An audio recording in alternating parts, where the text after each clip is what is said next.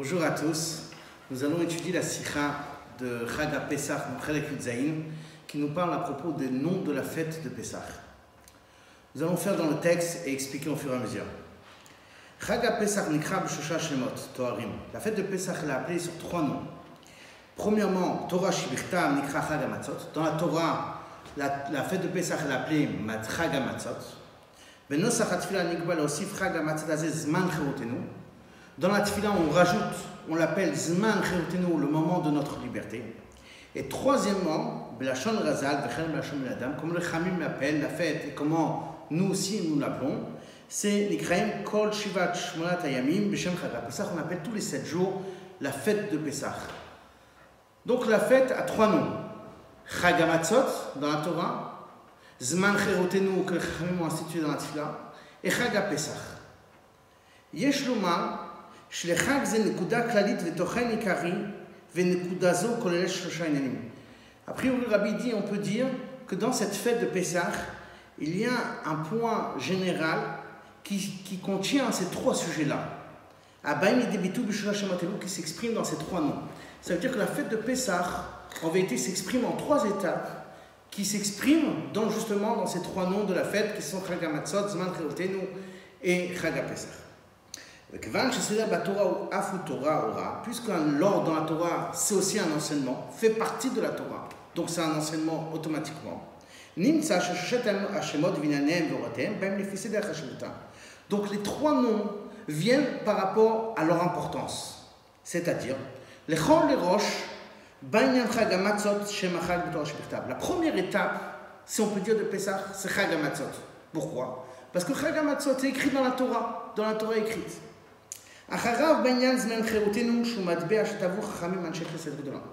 Juste après vient la deuxième étape qui est Zman Cherutenu, puisque Zman Cherutenu est un nom que les Chachamim ont institué dans la Tfila, Anshe Knesset Agdola.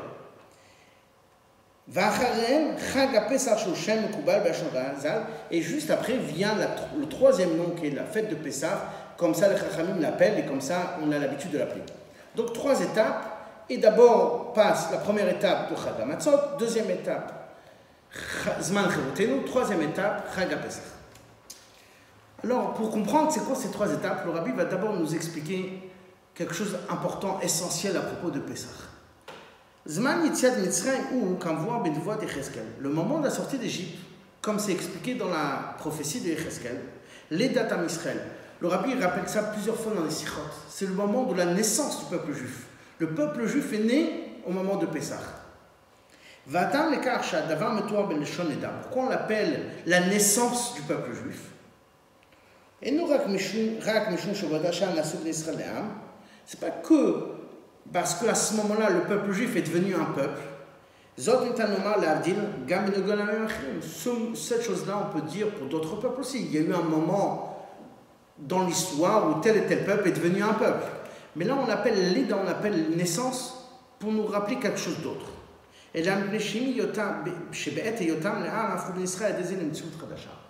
Parce que le peuple juif, quand il est devenu un peuple, c'est pas simplement qu'il a changé d'identité. Il n'était pas un peuple, ou il faisait partie d'un autre peuple, et tout d'un coup il devient un peuple. Il est devenu une nouvelle entité, une nouvelle métier. Donc l'état, c'est pour ça qu'on appelle le moment de, la sortie d'Égypte, on l'appelle l'état Israël. C'est la naissance, parce que la naissance c'est un nouveau-né, c'est une nouvelle chose. Et bien à ce moment-là, le peuple juif aussi a une nouvelle entité à la sortie d'Égypte. Le but de cette sortie d'Égypte, c'est le don de la Torah. Comme Dieu a dit à Moshe, quand tu sortiras le peuple juif d'Égypte, vous allez servir Dieu dans cette montagne qui est la montagne du Arsinaï. C'est-à-dire que tout le but de la sortie d'Égypte, c'était le don de la Torah. Entre parenthèses, le rabbi nous dit c'est une des raisons pourquoi la fête de Shavuot, que le moment de notre, que Dieu nous a donné la Torah, le don de la Torah, est fixé par rapport aux sept semaines qu'on a comptées de Pessah. Ça veut dire que ce n'est pas une fête à part entière, mais elle dépend de Pessah. Pour nous montrer que la fête de Shavuot est une continuité de la sortie d'Égypte. Ça veut dire, c'est pas qu'il y a eu la fête de Pessah et il y a aussi la fête de Shavuot, mais la fête de Pessah, elle se continue, si on peut dire, son but est la fête de Shavuot.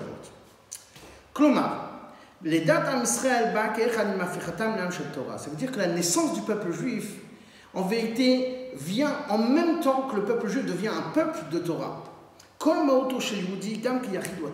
L'essence de chaque juif, même chaque individuel, chaque individu est la Torah. Ça, c'est l'essence d'un juif.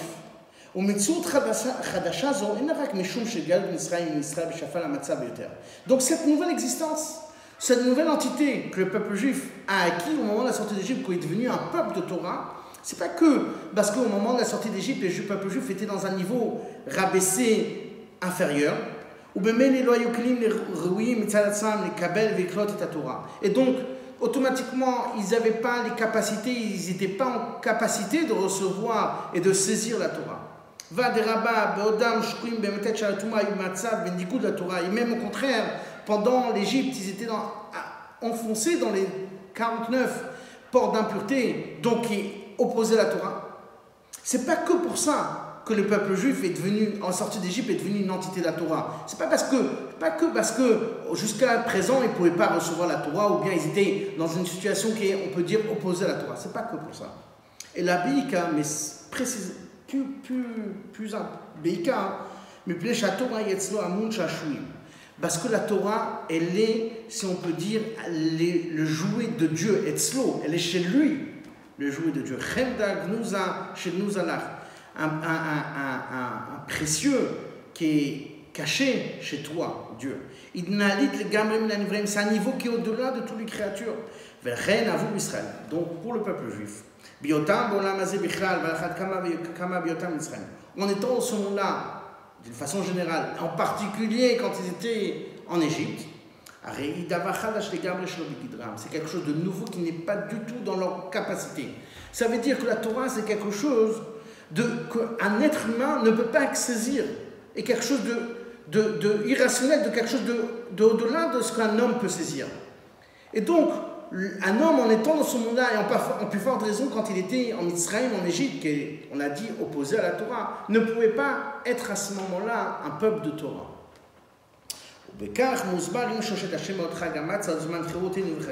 Maintenant, on peut comprendre ces trois noms חג המצות, זמן חירותנו, חג הפסח, המבטאים את שלוש התנועות ובסדר זה דווקא הנדרשת, הנדרשות כדי ליצור מציאות חדשה. Ils expriment ces trois mouvements, si on peut dire, ces trois étapes qu'on a besoin pour être une nouvelle entité. Ça veut dire qu'au moment de la sortie d'Égypte, les Juifs sont devenus une nouvelle existence. Une nouvelle existence. Une nouvelle existence qui est liée avec la Torah. Pour recevoir la Torah, on a besoin de trois étapes. Et ces trois étapes, c'est les trois noms de la fête. Chag Matzot, et le rabbi va les expliquer. Guimel. On va on va comprendre ça grâce à une parabole d'un maître qui enseigne à son élève.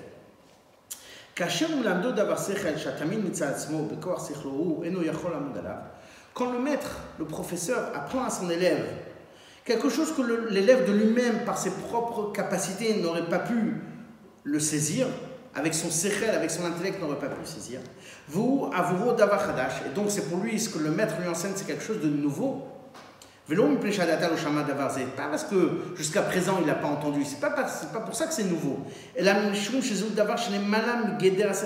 c'est quelque chose de nouveau parce que jusqu'à présent c'était au-delà de ses capacités intellectuelles de cet élève.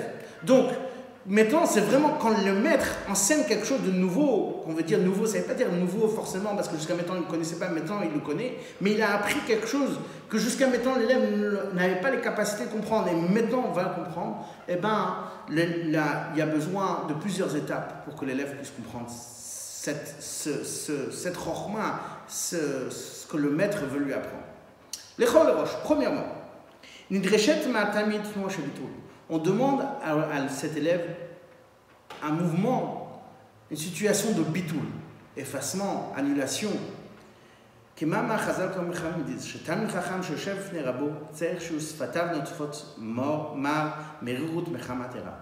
disent, un Tamir qui s'assoit devant son maître, il doit avoir ses lèvres qui, qui, qui peur, comme Rachid explique, ils ont peur. Ça veut dire que l'élève, quand il doit être devant son rab, il doit être complètement bubutou, complètement effacé pour recevoir ce que le maître va lui expliquer. Pourquoi Le rabbi explique dans la parenthèse parce qu'avec ses propres forces intellectuelles,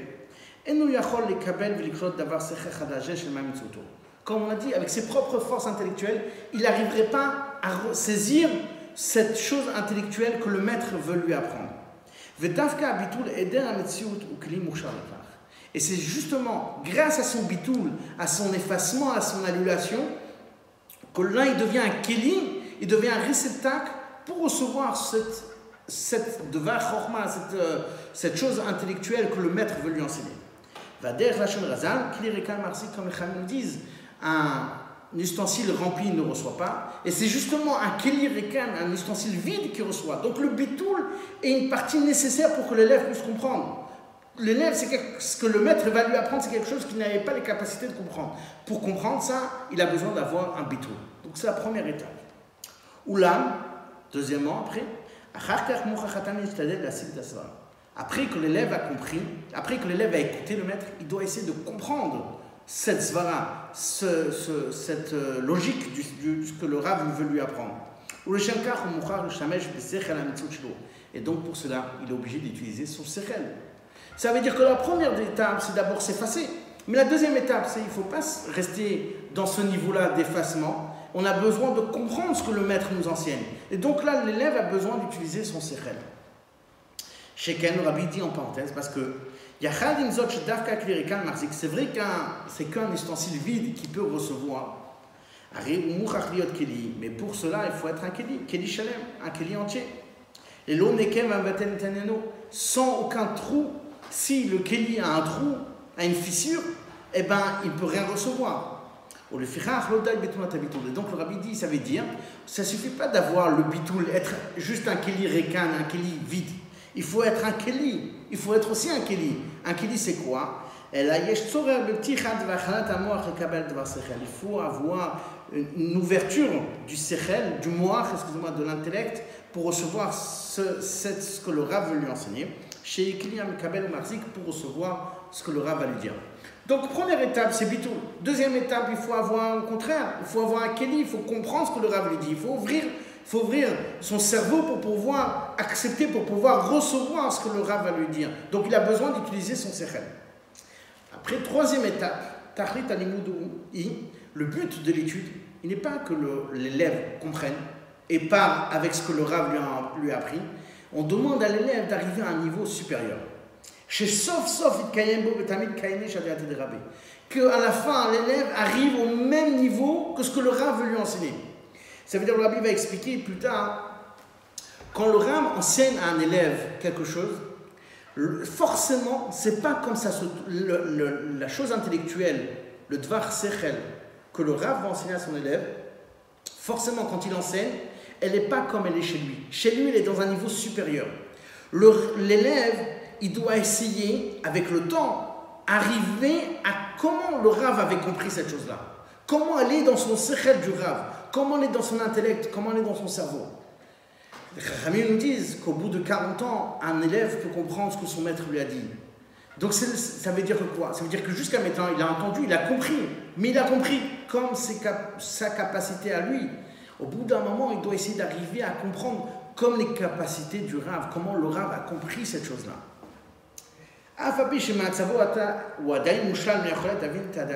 Même qu'à présent, pour l'instant, il est dans un niveau inférieur, il ne peut pas comprendre le, le, la chose, la, chose que son maître lui apprend, il ne peut pas le comprendre comme il est chez son maître, mais il faut qu'il arrive, il faut qu'il a cette envie d'arriver au niveau que plus tard, il va comprendre comme c'est chez son maître, comme le Dvar Chochma est chez son maître.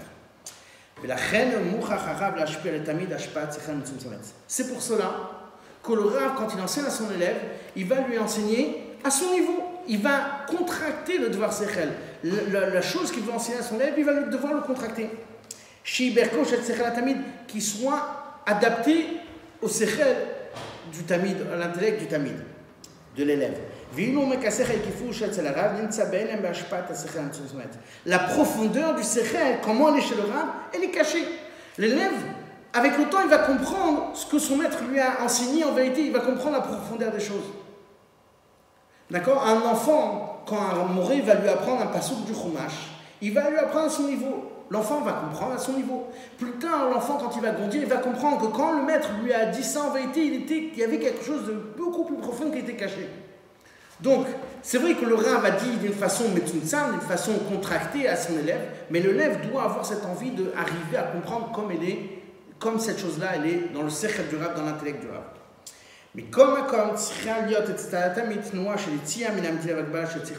L'élève doit avoir cette, cette, ce mouvement d'essayer de se, de se dépasser, d'aller au-delà de son intellect.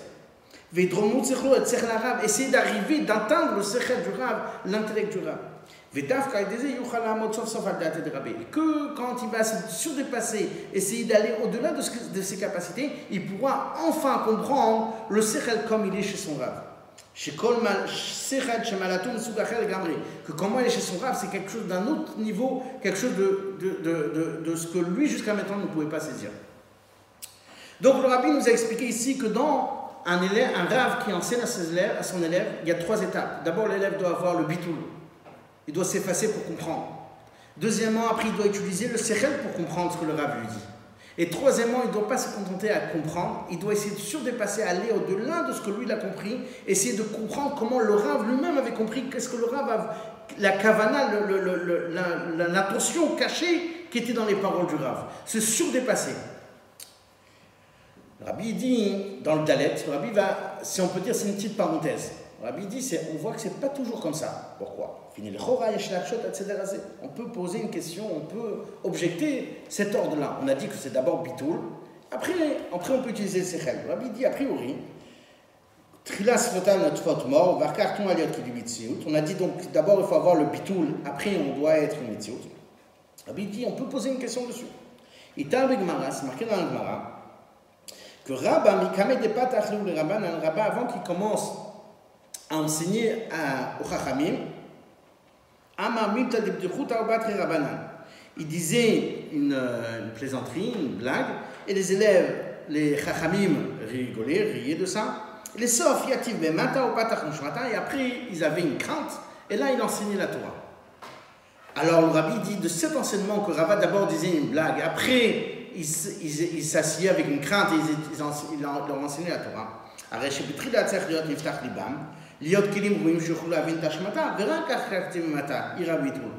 On voit d'ici que d'abord la première étape, c'est d'abord d'ouvrir le cœur, le cerveau, avec une blague ou autre. Après, on peut avoir le bitoul. Nous, on a dit que la première étape, c'est bitoul. Après, il y a une étape avant. C'est d'abord arriver à ouvrir son cerveau. Après, on peut avoir le lien de bitoul. Alors, il dit non. À baiser. Explication. Cette blague que Rabba avait besoin de faire avant qu'il enseigne au Chachamim, c'est une préparation générale pour l'ensemble de l'étude, de l'ensemble du cours qu'il va enseigner après. Mais ça ne fait pas partie du cours, ça ne fait pas partie de l'ordre de l'étude. Ça veut dire que la blague en vérité est une agdama, une préparation à l'ensemble du cours. Mais le cours lui-même ne commence pas par la blague. Le cours lui-même commence par un bitoul. Donc on a besoin de cette blague, certes, mais avant le cours, avant que ça commence, l'enseignement. Une fois qu'il y a l'enseignement, la première étape, c'est le lien de bitoul. signon en d'autres mots.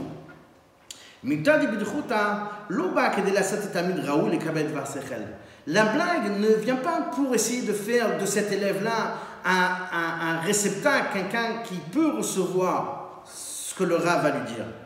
Et le La blague est là pour le réveiller chez lui cette volonté de vouloir être un Mekabel. Ça veut dire que d'abord, on a besoin d'avoir la volonté d'écouter. La volonté d'écouter se réveille grâce à la blague. Mais la blague ne fait pas partie de, de l'ouverture du Sechel. L'ouverture du Sechel se fait grâce au Bitoul. Donc la blague est là pour donner la volonté, pour vouloir écouter, vouloir recevoir ce que le Rav va lui dire, mais ne fait pas partie des étapes du cours. Ça veut dire que la blague aide à ce que son sechel va vouloir recevoir.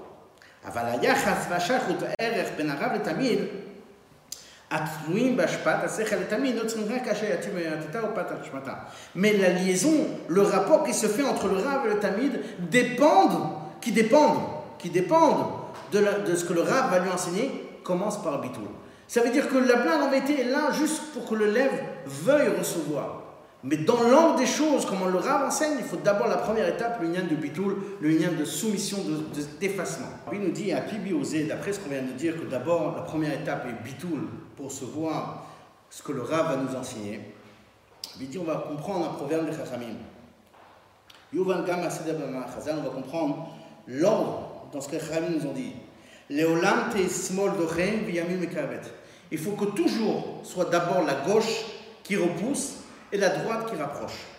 Les mâches à la de l'ordre, comment les Chachamim ont dit, ça veut dire que chez l'Olam la small il faut que toujours à chaque étape, il faut d'abord avoir l'étape de small, de la gauche qui repousse, après la droite qui rapproche. Rabbi nous dit en parenthèse,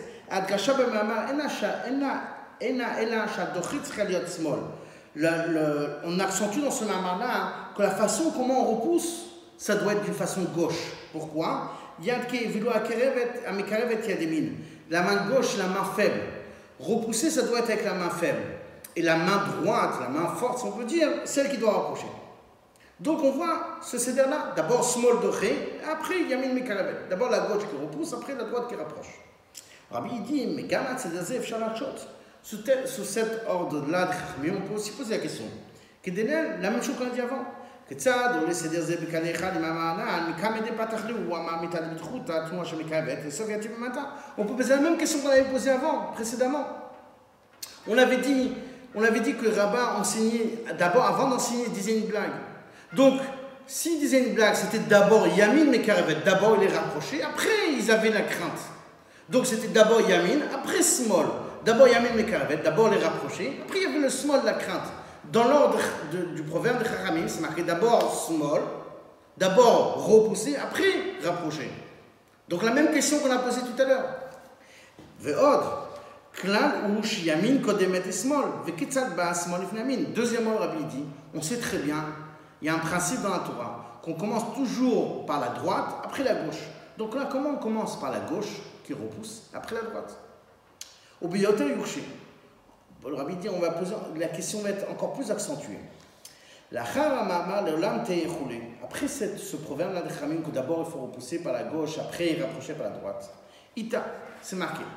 Yetzer, Tinok, Veisha, Te Smol Mekavet. Il y a trois choses qu'il faut que la gauche les repousse et la droite les rapproche. Le Yetzer, Yetzer Ara, Tinok, un enfant, Isha, la femme. Vine, le rabbi dit, c'est on sait très bien comment c'est l'éducation d'un enfant. On apprend, on l'empresse, on l'éduque dans des choses qu'il a envie d'apprendre à ses capacités de ses années.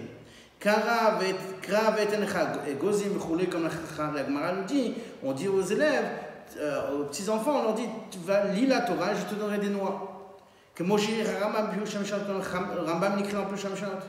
Donc, a priori, un enfant, on ne commence pas par small doré, par la gauche qui repousse. On commence par yamin mais par la droite qui rapproche. Parce qu'on lui dit, on apprend des choses qu'il est capable de comprendre, des choses qu'il a envie de comprendre. Et deuxièmement, on lui donne des récompenses pour ce qu'il va apprendre. Donc on voit, chez Betinov, Yamin Mekaravet, la Donc on voit chez un enfant que d'abord il y a l'étape de Yamin, Yamin Mekaravet, d'abord la droite qui rapproche, après il y a l'étape de le repousser par la gauche. Kanire ben comme on voit clairement le rabbi on voit ça d'une façon claire. Chez Imagisha Latinok Small Doché, Rabbi nous donne un principe dans l'éducation. Si on commence avec chez un enfant, avec Small Doché, avec le repoussement de la gauche, ça va le repousser complètement de l'étude, il va plus avoir d'envie d'étudier. Donc on voit clairement qu'un enfant, on commence d'abord par Yamin mais par la, droite qui rapproche. Donc d'abord par des choses qu'il aime, par des récompenses. Après, on peut commencer par des étapes un peu plus difficiles que small doré, la crainte, etc.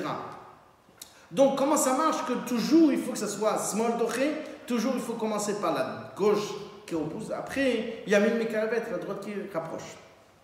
D'après ce qu'on a expliqué plus haut, on peut comprendre. Quand on dit que la gauche doit repousser, après a la droite. C'est dans l'ordre de l'enseignement concret, pas l'agdama, pas la préparation à l'enseignement. La préparation à l'enseignement, certes, alors on va lui dire, tu vas avoir des bonbons, etc. Mais dans l'enseignement concret, il faut d'abord avoir le small doré, la gauche qui repousse, et après le yamin mekarevet, la droite qui rapproche.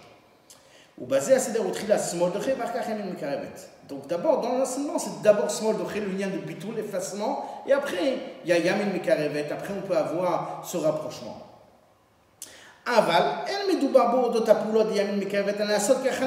Donc on n'est pas en train de parler ici de la préparation obligatoire qu'il doit avoir avant le cours. Ou qu'Agdama pas celle qui vient avant l'influence, avant le cours, avant l'enseignement du rab. Comme dire une blague devant les élèves, ou bien attirer un petit enfant, avec des choses qu'il aime, ou, avec des cadeaux, etc. Ça, c'est une préparation à l'étude. Mais l'étude elle-même, elle commence par, une, par un mouvement de bitoul, et après, essayer de comprendre ce que le Rav a dit. La préparation, certes, la préparation peut être par d'autres moyens, par des moyens qui vont l'aider à vouloir écouter le Rav, à vouloir entendre ce que le Rav va lui dire. Mais la façon comment le Rav lui enseigne, ça doit être d'abord small d'abord la crainte, et créer chez cet élève le lien de bitoul, l'effacement, s'effacer devant le Sechet du Rav, et après comprendre le Sechet du Rav. Donc tout ça, si on peut dire, c'est une parenthèse. Dans le vin, le Rabbi va nous dire qu'est-ce que ça veut dire ça pour nous dans la fête de Pessah. De la même façon qu'on a besoin de ces trois mouvements pour comprendre un nouveau sechel, comprendre quelque chose de nouveau que le Rav veut nous enseigner,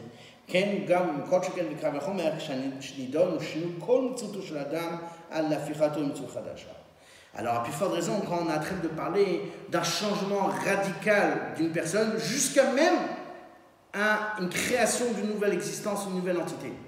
Ça veut dire, de la même façon que chez le Rav, quand le Rav va enseigner un élève, eh ben, il y a besoin de trois étapes. Alors, à plus forte raison, quand on veut changer une personne ou créer carrément une nouvelle entité, dans notre cas, ça va être l'entité du peuple juif, la nouvelle Metsiout, la nouvelle entité du peuple juif qui s'est créée au moment de, la sortie d'Égypte, il y a besoin de ces trois étapes.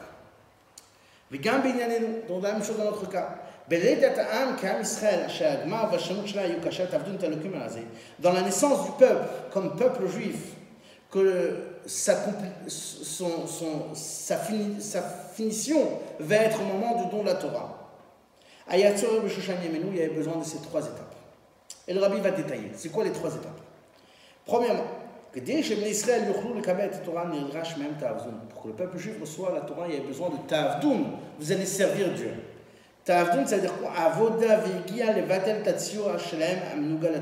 Se travailler sur soi-même pour effacer l'ancien, si on peut dire, l'ancien image qu'ils avaient qui était opposée à la Torah. Qu'ils avaient reçu ça en Égypte. Donc, et deuxièmement, le rabbi dit, le tavdoun, travailler, c'est doit être comme ça veut dire que quand on y va, quand on se rapproche de l'étude de la Torah, la façon de s'approcher de l'étude de la Torah doit être comme un serviteur qui fait avec bitul, avec soumission, avec kabbalatol, soumission à la volonté de son maître. Ça veut dire que le rabbi dit dans tavdoun, dans la façon de soumission, il y a deux étapes.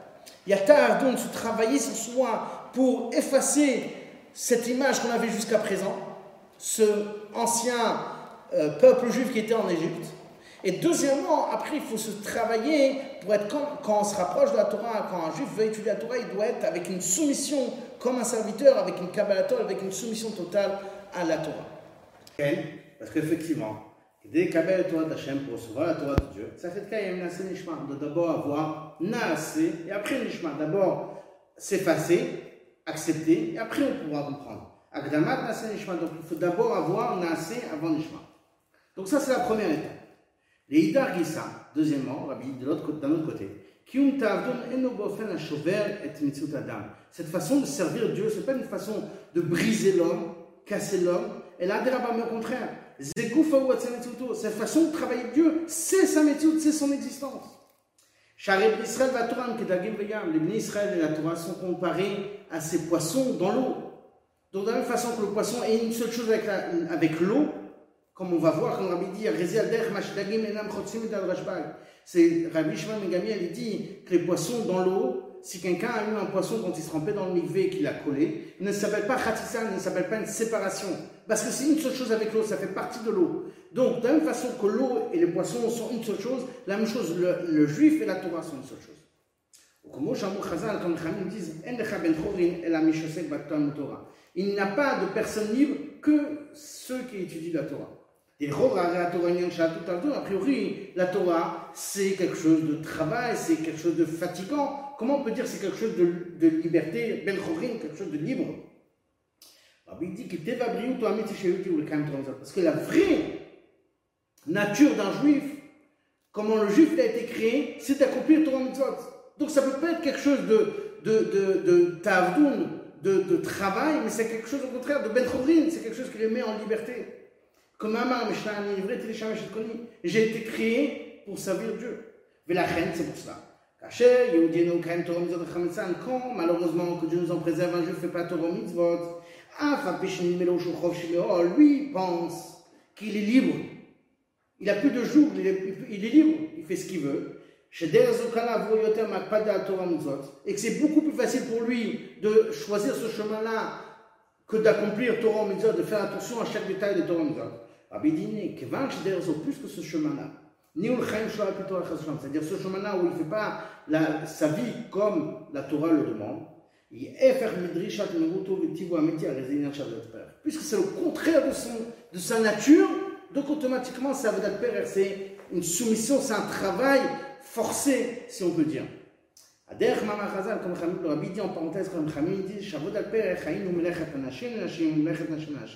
c'était le travail des hommes aux femmes et travail des femmes aux hommes. Peut-être qu'un de, un de ces travaux-là, c'est beaucoup plus facile pour les hommes de faire le travail des femmes. Mais mais quand même, ça reste de l'esclavage pour les hommes. Pourquoi? Puisque c'est pas notre nature, faire quelque chose qui est contre nature, ça devient automatiquement l'esclavage. Donc le rabbi dit la même chose. Puisqu'un juif, sa nature, c'est de faire Torah Mitzvot, quand il choisit de prendre un chemin qui n'est pas Torah Mitzvot, automatiquement, il n'est pas libre. C'est que quand il fait le service de Dieu que là il est vraiment libre. Gimel, troisième étape. Par Matan Torah, s'est fait un changement dans, dans, le peuple juif, un changement radical. À tel point que le travail de juif, que jusqu'à maintenant, si on peut dire, il travaillait, il faisait Torah mais était limité. Mais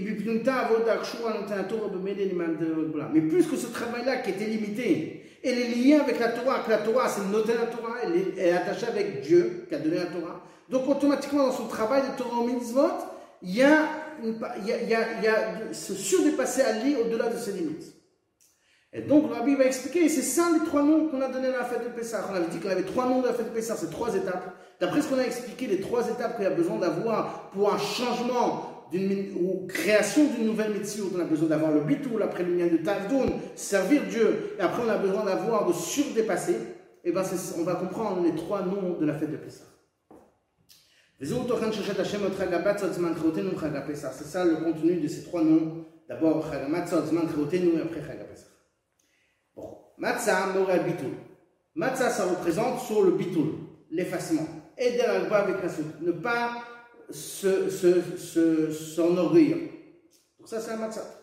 Cherutenu Murakash Bitul Ziniklan Mitzito Sheyudi. Cherutenu montre sur la deuxième étape. Après qu'on s'est effacé, il faut que cette étape, ce, ce, ce bitou-là devienne une seule chose avec sa mitzvot, avec son existence.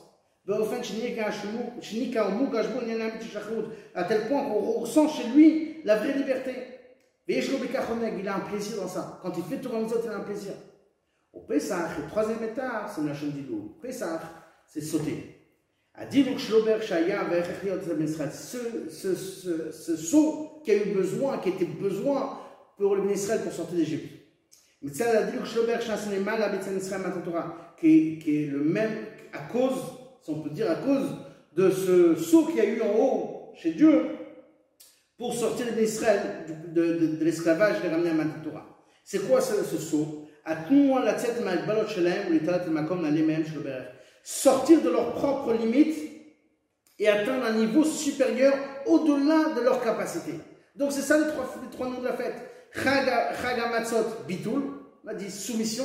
Deuxième étape, c'est Chag Zman le temps de la liberté, parce que la, soumission doit être faire partie intégrante de l'homme. Il doit avoir un plaisir quand il fait Et troisièmement, se surpasser. Et donc, maintenant, Zayn, Rabbi, dit C'est un des enseignements qu'on peut tirer de ça dans le travail de chacun du, peuple juif. C'est Rishitavod Avika C'est marqué dans que le début du travail, la base, la source du travail de Dieu, Ira avec Kabatol, c'est d'abord avoir Ira, cette crainte, cette soumission, et Kabatol, soumission. Avodat Tevet, quel travail d'un serviteur. C'est vrai que c'est le début du travail. Mais mais cette façon de travailler, alors c'est vrai qu'on doit être comme un serviteur qui sert Dieu, mais elle ne doit pas être avec une tristesse, avec une brisure, parce qu'au contraire, on tous est tzadikim. Donc on doit être avec une simcha, on doit faire la volonté de Dieu avec simcha.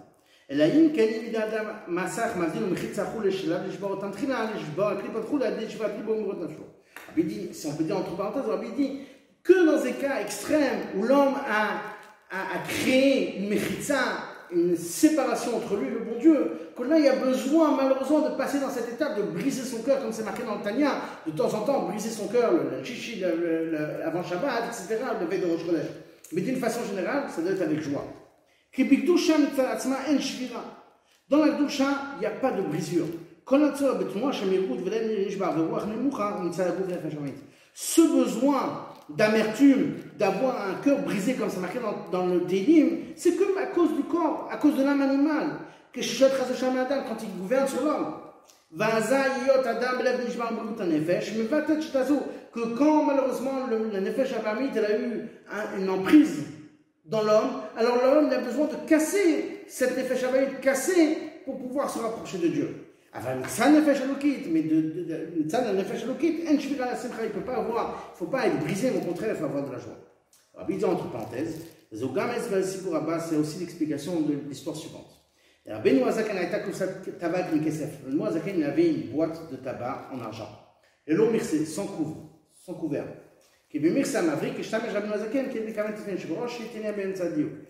Parce qu'avec le couvert, qui, servait de miroir, la demoiselle l'a utilisé pour mettre fine euh, à la bonne, au endroit, au bon endroit. Quand une personne a raconté ça au Tzedek, vite il s'est exprimé. Il s'est exprimé que a cassé cette boîte de tabac, pour prendre le couvert. lui a dit